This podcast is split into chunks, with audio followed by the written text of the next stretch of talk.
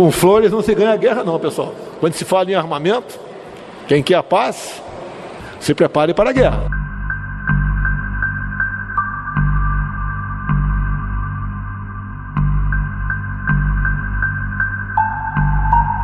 Essa é só mais uma entre tantas declarações do presidente Jair Bolsonaro nas últimas semanas, com o intuito de energizar sua base de apoio para as manifestações deste feriado de 7 de setembro.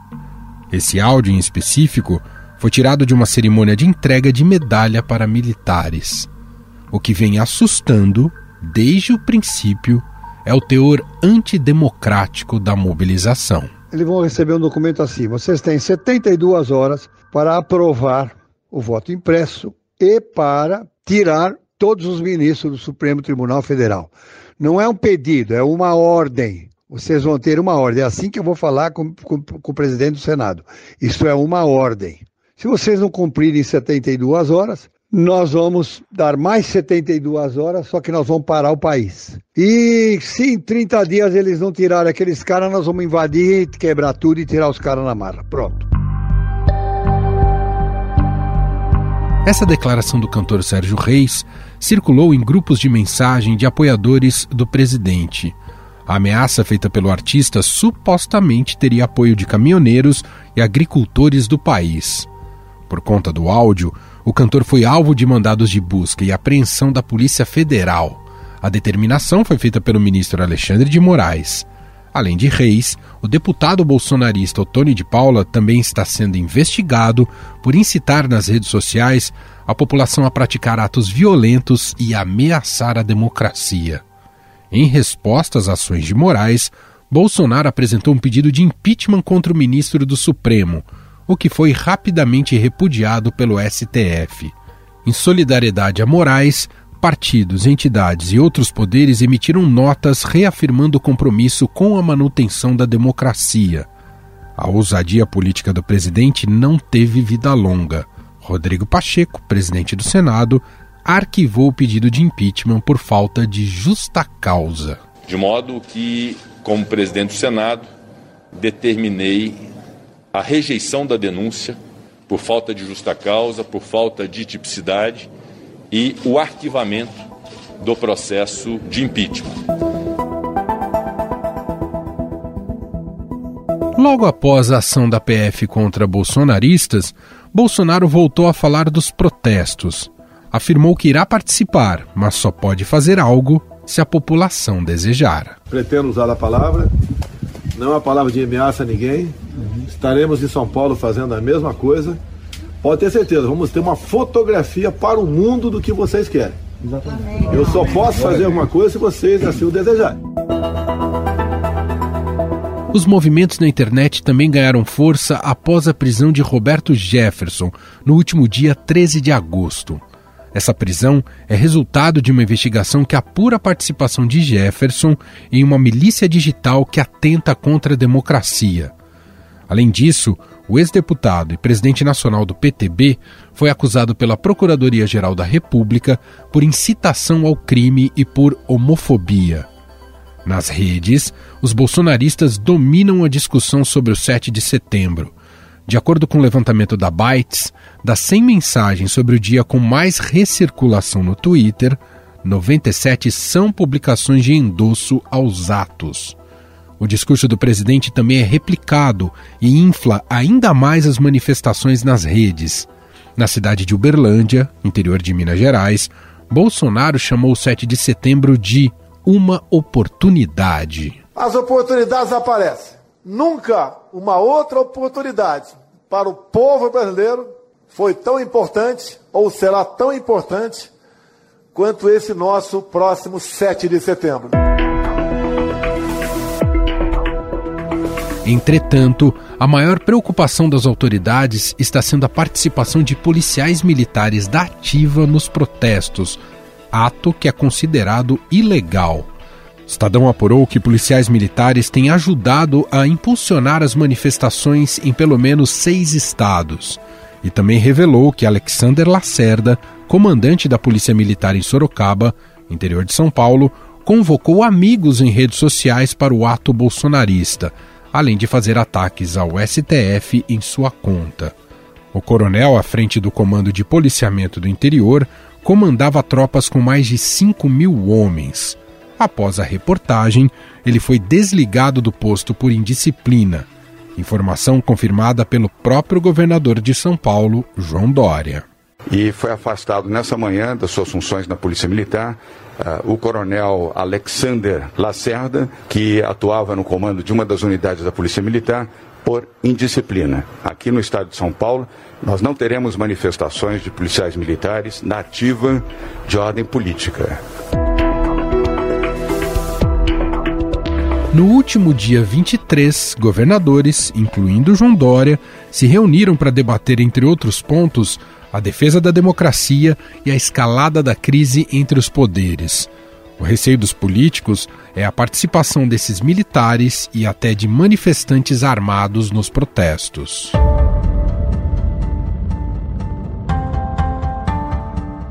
Além de policiais, o 7 de setembro deve também mobilizar outros grupos do bolsonarismo raiz. E quem nos explica mais sobre a composição e o perfil dessa mobilização é o repórter do Estadão em Brasília, Felipe Frazão.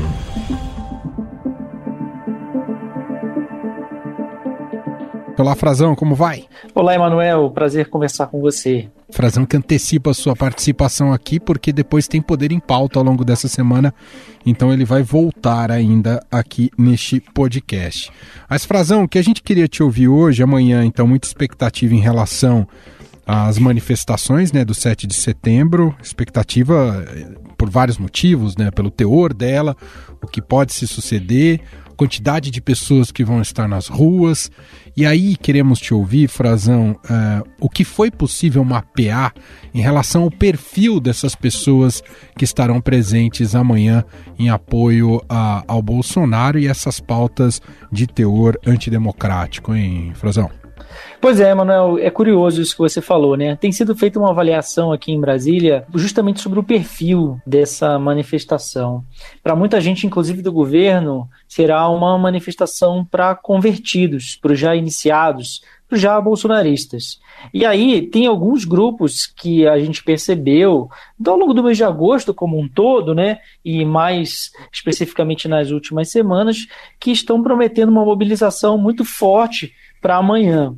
É, um desses grupos são os policiais militares, né? Que inclusive o Estadão trouxe em primeira mão as manifestações de policiais militares da ativa, né? Convocando, houve o caso de um coronel em São Paulo, e também os policiais militares é, da reserva, convocando uma concentração para frente dos batalhões da polícia, do primeiro batalhão de choque aí em São Paulo. Esse é um grupo muito singular. Depois houve até nacionalmente manifestação de uma associação que representa uh, os militares, policiais militares, né, que a gente está falando, é bem deixar isso claro, no Brasil todo, e eles também uh, incentivaram a manifestação de policiais tanto da ativa quanto da reserva, o que é um problema, já que a manifestação política, ainda que a pessoa não esteja de serviço, né, o cidadão que é policial militar, ele tem uma vedação a essa esse tipo de participação em ato político. Não pode, é proibido nos diversos regulamentos disciplinares dos militares.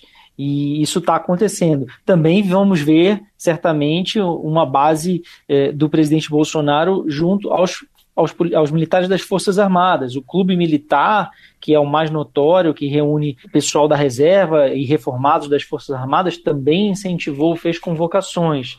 De outro lado, a gente tem entre os civis, Emanuel, a base conservadora do presidente ideológica certamente vai estar presente. Eles prometem uma manifestação pacífica, porém há um grande temor, né? Tem um outro segmento que são os uh, cristãos. E aí eu vou chamar de cristãos, mas quem está em peso, Emanuel, convocando, são lideranças evangélicas, neopentecostais e pentecostais também. Algumas igrejas, não todas, mas algumas igrejas muito significativas, como vários líderes da Assembleia de Deus, que prometem estar na Avenida Paulista amanhã às duas da tarde junto do presidente Jair Bolsonaro. Houve também alguns padres convocando, alguns padres que são mais conservadores, padres católicos, mas no fim da semana passada, a presidência da CNBB fez um manifesto pedindo que as pessoas uh, não caiam no conto de atacar o poder legislativo, nem o poder judiciário, porque isso é prejudicial à democracia e dá margem ao totalitarismo. Então, a gente vai ver hoje um pouco com tudo, né? Não podemos nos esquecer também de caminhoneiros Sim. e ruralistas. Verdade. Esses dois estão também mobilizando bastante, inclusive alguns é, produtores rurais é, de peso estão convocando a manifestação e há um risco, sim, monitorado pela inteligência, que, claro, ninguém sabe ainda qual vai ser a extensão do que vai ocorrer amanhã. Bom, uh, você até citou a participação do presidente. Como é que vai ser? O que está previsto, Frazão? Ele, ele estará aqui em São Paulo?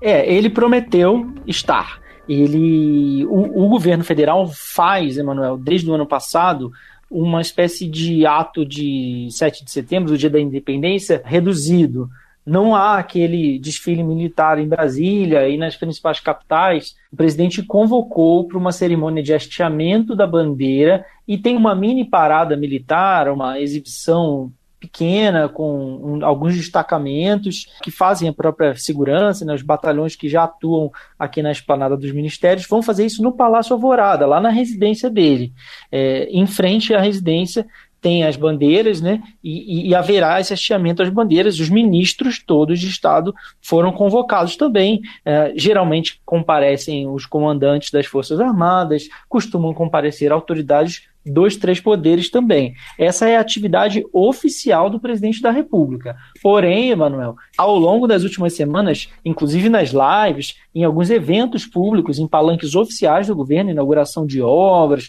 lançamento de obras, ele fez uma convocação é, dos ministros para que o acompanhem. Isso está causando um certo constrangimento, né? não se sabe ainda quais de fato vão ou não. Vários planejavam não ir, não gostam desse tensionamento com os demais poderes e queriam evitar, porém o presidente os chamou. E há um temor de que o presidente os arraste depois lá do Palácio da Alvorada para a esplanada dos ministérios, porque ele já disse que vai passar num, ato de manifestação aqui em Brasília. A esplanada dos ministérios é, vai ficar reservada para os manifestantes pró-governo, bolsonaristas. Então ele já disse que vai passar aqui de manhã, depois de sair do Alvorada, e que de tarde vai pegar o avião presidencial. Eu apurei também que está tudo mobilizado para que isso de fato aconteça e vai para a Avenida Paulista. Ele disse que vai chegar por volta de umas três e meia da tarde para falar com o povo. E aí a ver que ministros de fato vão acompanhá-lo e também quem estará no seu entorno. Né? Certamente algumas figuras mais ideológicas do governo vão aparecer, provavelmente o filho dele, Eduardo Bolsonaro, mas nem todos. Ainda havia uma dúvida se o próprio Flávio Bolsonaro apareceria ou não. A conferir. Muito bem. E para a gente finalizar, Frazão, o que você tem aí, se apurou, em relação especificamente à segurança em Brasília, né? Já que um, um dos principais alvos da manifestação é o Supremo Tribunal Federal. Há algum risco aí é, em relação à segurança dos edifícios? É, o que está previsto? Eles sempre reforçam, né? A gente, a, nesses últimos atos, né, de uns tempos para cá, mano, acho que se a gente puder tomar ali, desde o impeachment da ex-presidente Dilma Rousseff, sempre que há uma manifestação, uma mobilização, eles é, isolam, né? E, e, isso tem sido até colocado como algo fixo, permanente. As grades no entorno dos edifícios públicos que não haviam há, há algum tempo atrás. E essa segurança dos edifícios, no caso do Supremo, por exemplo, tem uma, uma segurança própria predial do Supremo Tribunal Federal. Tem uma coordenação de segurança predial e dos ministros, que inclusive é chefiada por delegados é, da Polícia Federal que auxiliam e, e tem a sua segurança é, privada, é como é uma empresa contratada. O que também ocorre é a segurança dos demais edifícios, alguns deles também com segurança pre, é, própria, né, particular, paga pelo Estado, mas é, são guardas patrimoniais, por assim dizer, e também a segurança de alguns prédios da esplanada, como do próprio Palácio do Planalto, é feita pelas Forças Armadas. Muito bem. Felipe Frazão, repórter do Estadão em Brasília. Muito obrigado pelas informações, Frazão. Um abraço. Obrigado, Emanuel. Um abraço.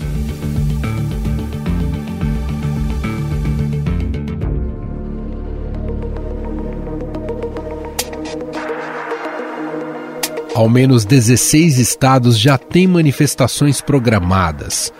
Além da defesa do presidente, organizadores dizem que irão propagar ideias do campo bolsonarista, inclusive temas já superados pelo Congresso, como o voto impresso e o pedido de impeachment de ministros do Supremo.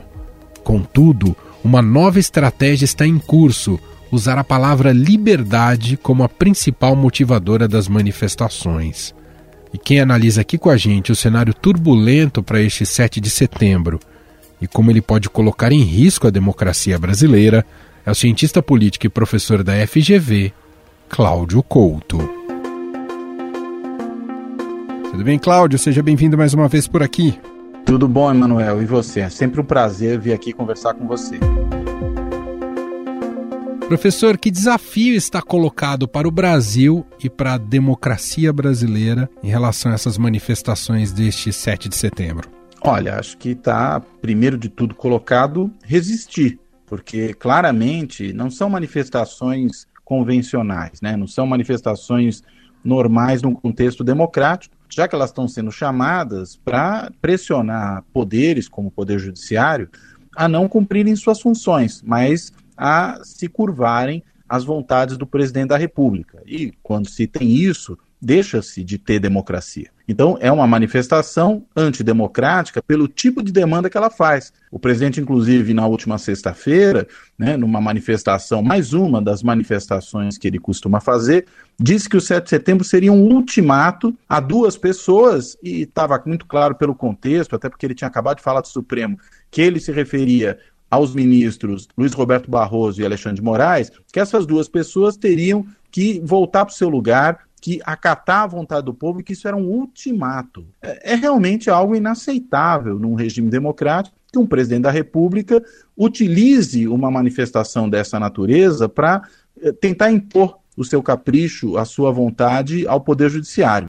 E ainda completou, né? Olha, isso não sou eu que estou pedindo, é o povo que está pedindo a gente sabe que, na realidade, ele transfere responsabilidade por aquilo que ele pretende fazer a isso que ele chama de povo e tenta também dizer que povos são aqueles que lhe apoiam, que vão à rua e que estarão na rua lhe apoiando no 7 de setembro. O povo não são os que, porventura, possam estar na rua no 7 de setembro contra ele. Na verdade, quando ele diz que o povo é que vai dar esse ultimato, o que ele está querendo dizer é que ele está dando esse ultimato e transferindo para esse povo abstrato, esse povo fictício que ele cria, a responsabilidade.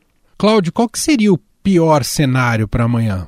Olha, acho que o pior cenário é um cenário de violência, né? De que essas manifestações, para além do seu conteúdo, né, do seu conteúdo de natureza antidemocrática, elas descambem para algum tipo de ação violenta houve muita discussão sobre a possibilidade de aparecerem pessoas armadas nessas manifestações, o que seria algo impensável em qualquer contexto político democrático. Né? Ninguém vai a uma manifestação democrática portando armas. Armas você leva quando você vai para uma guerra ou quando você vai para o enfrentamento, enfim, de matar ou morrer. Né? É disso que se trata. Então, manifestações democráticas não comportam pessoas armadas. Essa é uma primeira coisa. A segunda, né, e relacionada a essa primeira, mas acho que as duas não precisam estar totalmente confundidas.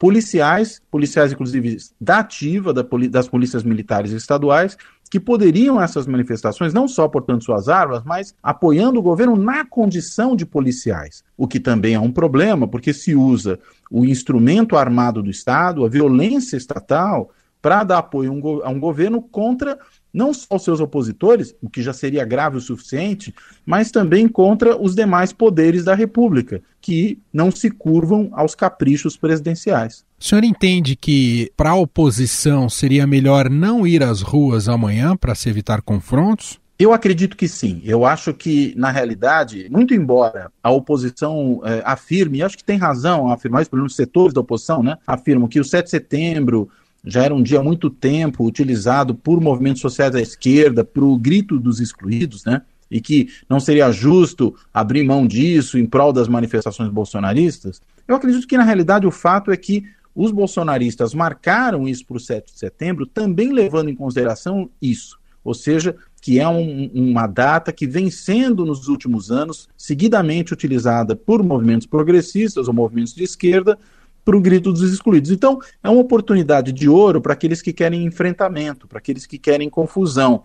Eu acho que a oposição não deveria cair nessa cilada, não só essa que tem ido às ruas já há muitos anos, mas mesmo outros setores da oposição que possam querer ir à rua nesse momento. Acho que não vale a pena cair na provocação daqueles que pretendem criar confusão, pretendem criar conflito para depois justificar alguma medida de força.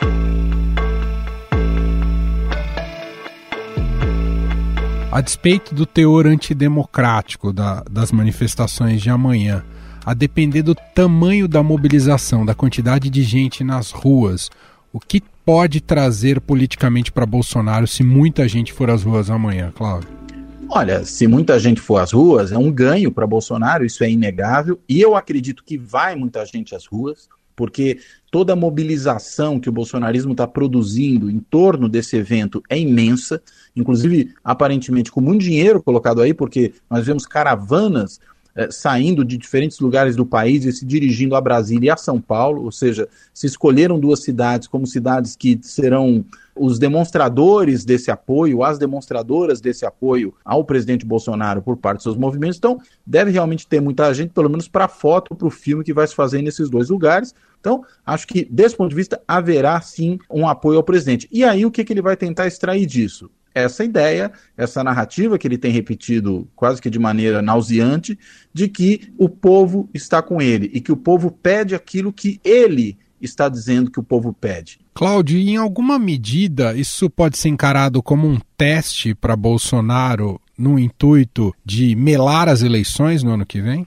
Olha, em parte sim, né? A gente pode dizer que todos esses eventos que o presidente tem produzido, eles são uma mistura de provocação, acúmulo de algum tipo de forças junto a um setor da sociedade e teste. São mesmo eventos testes, embora não creio que sejam apenas eventos testes. Acho que eles são isso, mas eles são mais. Eles são formas de se ir ganhando terreno, de se produzindo um tensionamento, um clima cada vez pior, de fazer com que os radicais se tornem cada vez mais radicais e cada vez mais aderentes às preferências do presidente da República. Então, acho que ele tem essa dupla função. Ele testa, mas ele produz avanços nessa tentativa que o presidente faz de solapar as instituições democráticas no país. Hoje o senhor seria capaz de olhar para o Bolsonaro e dizer que ele vai disputar as eleições normalmente em 22? De modo algum, né? Pelo menos os sinais que ele dá é de que não há normalidade nenhuma. Isso não chega exatamente a ser uma grande surpresa, porque nós estamos falando de um político que não é um político normal. Né? Nunca foi, né, ao longo de toda a sua trajetória parlamentar, né, os seus sete mandatos de deputado, mais meio mandato de vereador. Ele sempre foi aquele político que se notabilizou pelo discurso de ódio, pelo ataque violento e virulento aos seus adversários, por preconizar a volta da ditadura militar, a tortura, é, o assassinato de adversários políticos, tudo esse tipo de coisa. Então, veja, não é um político normal, não teria como ser um presidente normal, a não ser que ele tivesse, digamos, uma epifania e virasse outra pessoa após sentar na cadeira da presidência da República, o que cá entre nós seria muito improvável, porque inclusive ele se veria muito mais poderoso a partir desse momento do que foi antes. Então, nunca teve um governo normal e agora, quanto mais acuado ele está, mais enfraquecido ele está, como as pesquisas de opinião pública têm mostrado. E mais disposto ele está a caminhar para uma ruptura, mais anormal tudo se torna, inclusive a eventual candidatura dele. Vai ser uma candidatura, na verdade, para tumultuar também as eleições, se é que a gente vai chegar a 2022 com o Bolsonaro ainda disputando eleições, porque de duas uma também. Né? Ou ele vai para as eleições e tumultua as eleições, ou ele nem chega lá né? seja porque vai tentar uma ruptura institucional antes, seja porque vai desistir no meio do caminho.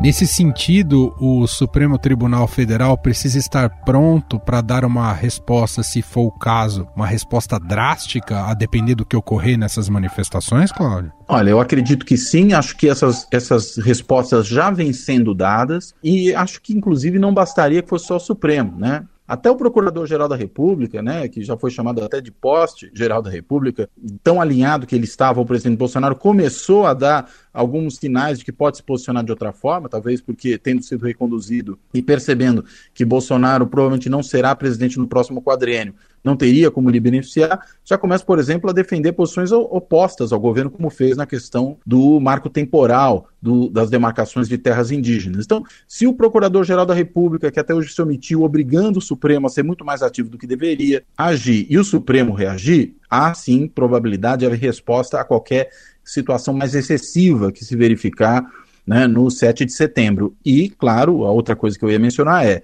o poder legislativo precisa agir. Né? O presidente Lira, da Câmara dos Deputados, tem ali uma penca de pedidos de impeachment. O presidente já cometeu todos os crimes de, de responsabilidade possíveis e imagináveis. E está a cometer outros agora com essa incitação à desordem, essa incitação ao ataque às instituições democráticas. Então, seria mais uma justificativa para ser posto um freio nele com base no processo de impeachment. Bom, para a gente finalizar, diante desse momento tão delicado para a nossa democracia e para a estabilidade do país, é preciso ter um olhar atento de como as Forças Armadas vão se comportar nesses próximos dias também, Cláudio?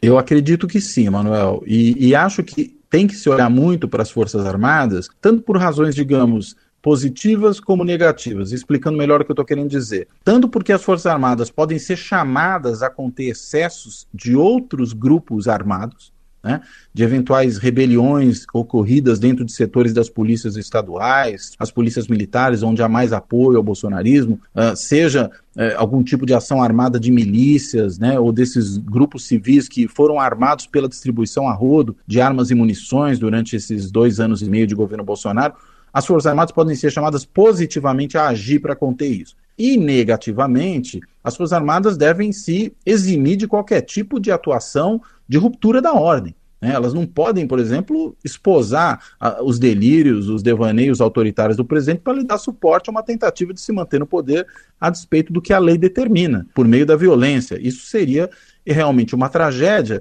eh, e acho que conduziria a uma onda de violência política muito grande não creio que é um regime autoritário sustentável, acho que não há condições objetivas para isso, tanto internas ao país como externas, naquilo que se refere à, à comunidade internacional e à maneira como a comunidade internacional lidaria com o Brasil nessa situação. Então, espero que as Forças Armadas se eximam de qualquer tipo de aventura junto com o Bolsonaro e, ao mesmo tempo, se necessário for, que sejam capazes de conter ações de grupos armados que possam visar produzir desordem e ruptura da democracia. Nós ouvimos o cientista político Cláudio Couto, professor da FGV, mais uma vez gentilmente aqui atendendo a nossa reportagem. Muito obrigado, viu, Cláudio? Obrigado, Emanuel. Prazer falar com você. Pena que num cenário tão funesto como esse que nós estamos vendo agora pela frente.